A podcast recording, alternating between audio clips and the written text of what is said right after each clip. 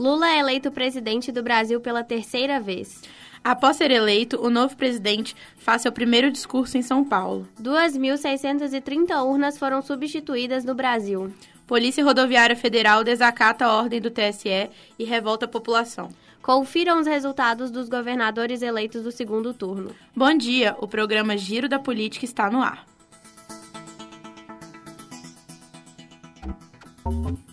Política. O ministro Alexandre de Moraes proibiu as operações relacionadas ao transporte de eleitores. Contudo, a população denunciou nas redes sociais operações da PRF nas estradas da região nordestina. Saiba com a repórter Júlia Salim. Neste domingo, dia de segundo turno das eleições, a frase Deixem o Nordeste voltar ficou como um dos assuntos mais falados do Twitter, após operações policiais feitas em cidades da região. Eleitores registraram com seus celulares as ações da PRF, fazendo blitz e entrando nos ônibus, dificultando a população de chegar nas urnas e descumprindo decisões do presidente do Tribunal Superior Eleitoral, o ministro Alexandre de Moraes, que proibiu até o término das votações qualquer operação relacionada ao transporte público, gratuito ou não, disponibilizado aos eleitores. Ao final da tarde do dia 30, Alexandre de Moraes esclareceu que as operações policiais no estado não impediram a votação. E durante a coletiva de imprensa realizada na tarde de hoje, disse também que foi determinado que as ações fossem interrompidas. O ministro também afirmou que o TSE investigará as ações da PRF durante este domingo de segundo turno. Entre as cidades que mais receberam denúncias estão Sergipe, Guaranhuns, coincidentemente cidade natal do candidato à presidência Lula, e Cuiaté. Obrigado, Júlia. Segundo o TSE, 2.630 urnas eletrônicas foram substituídas no país.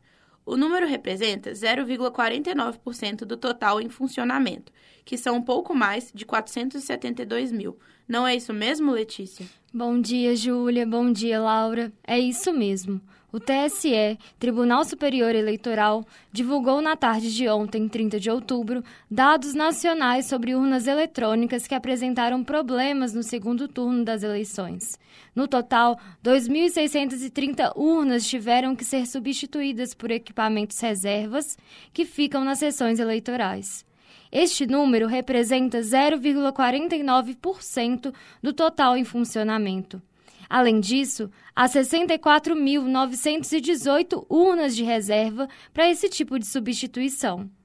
A troca de urnas é um procedimento frequente nas eleições, em caso de problemas no funcionamento, ou até mesmo de sabotagem dos eleitores, como colar as teclas. Caso o problema ocorra depois do início da votação, os votos já computados são transferidos para outro equipamento. Repórter Letícia Oliveira. Obrigada, Letícia. Nesse segundo turno, 12 estados precisaram decidir seus governadores. Confira a seguir. Em Alagoas, Paulo Dantas, do MDB. Em Amazonas, Wilson Lima, do União. Na Bahia, Jerônimo Rodrigues, do PT. No Espírito Santo, Renato Casagrande, do PSB. Em Mato Grosso do Sul, Eduardo Riedel, do PSDB. Em Paraíba, João Azevedo, do PSB. No Pernambuco, Raquel Lira, do PSDB. No Rio Grande do Sul, Eduardo Leite, também do PSDB. Em Rondônia, Coronel Marcos Rocha, do União. Em Santa Catarina, Tarcísio de Freitas, do Republicanos. E em Sergipe, Fábio Mitideri, do PSD. Obrigada, Laura. E com 50,9% dos votos válidos no segundo turno, Lula é eleito presidente do Brasil pela terceira vez. Mais informações com o repórter Gabriel Souza. Luiz Inácio Lula da Silva foi eleito presidente do Brasil mais uma vez. De acordo com a apuração feita pelo TSE, o Tribunal Superior Eleitoral, o líder do PT venceu o segundo turno das eleições com 50,9% dos votos, dos votos válidos enquanto Jair Bolsonaro ficou com 49,1% na sua tentativa de reeleição. É a primeira vez que um presidente não consegue a reeleição desde que ela passou a valer no país. A diferença entre as porcentagens é a menor desde a redemocratização em 1985. Em 2014, Dilma Rousseff bateu Aécio Neves, Aécio Neves com 51,64% a 48,36%, um pouco mais de 3% de diferença do eleitorado apurado compareceram pouco mais de 124 milhões de eleitores, enquanto 32 milhões se absteram. além de 118 milhões de votos válidos, foram contabilizados quase 4 milhões de votos nulos e 1,7 milhão de votos brancos.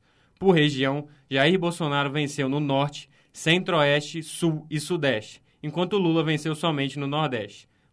Porém, com uma porcentagem maior, 69,34%, o que fez com que ele fosse eleito, mesmo com a vitória de seu adversário nas demais regiões. Em quantidade de estados, Lula venceu em 13 estados e Bolsonaro venceu em 14, diferente do primeiro turno, no qual o número favoreceu Lula. Repórter Gabriel Souza. Após ser eleito, Lula fez o primeiro discurso à imprensa e, em seguida, falou para milhares de pessoas na Avenida Paulista. Detalhes com o repórter Vitor Parma. Após a confirmação da vitória nas urnas, o presidente eleito Luiz Inácio Lula da Silva, do PT, comemorou o resultado e falou sobre os compromissos mais urgentes que seu governo terá, como o combate à fome. Aspas, tentaram me enterrar vivo e estou aqui, disse o atual presidente. Com 99,99% das urnas apuradas, Lula tinha 50,9% dos votos e Jair Bolsonaro, do PL, 49,1%, uma diferença de mais de 2,1 milhões de votos. O presidente eleito fez um primeiro discurso à imprensa e, em seguida, falou para milhares de pessoas na Avenida Paulista. A vida inteira sempre achei que Deus sempre foi muito generoso comigo para permitir que eu saísse de onde eu saí para chegar onde eu cheguei. E, sobretudo, nesse momento em que nós não enfrentamos um adversário, nós não enfrentamos um candidato, nós enfrentamos a máquina do Estado brasileiro colocada a serviço do candidato da situação para tentar evitar que nós ganhássemos as eleições e graças ao povo brasileiro, a quem eu quero agradecer de coração. O povo que votou em mim, o povo que votou no adversário, quem foi para a urna, quem se dignou a cumprir com o seu compromisso civilizatório de cidadania, eu quero dar os parabéns. E para governar esse país numa situação muito difícil, mas eu tenho fé em Deus que, com a ajuda do povo, nós vamos encontrar uma saída para que esse país volte a viver democraticamente, harmonicamente, e a gente possa, inclusive, restabelecer a paz entre as famílias, entre os divergentes, para que a gente possa construir o mundo que nós precisamos e o Brasil.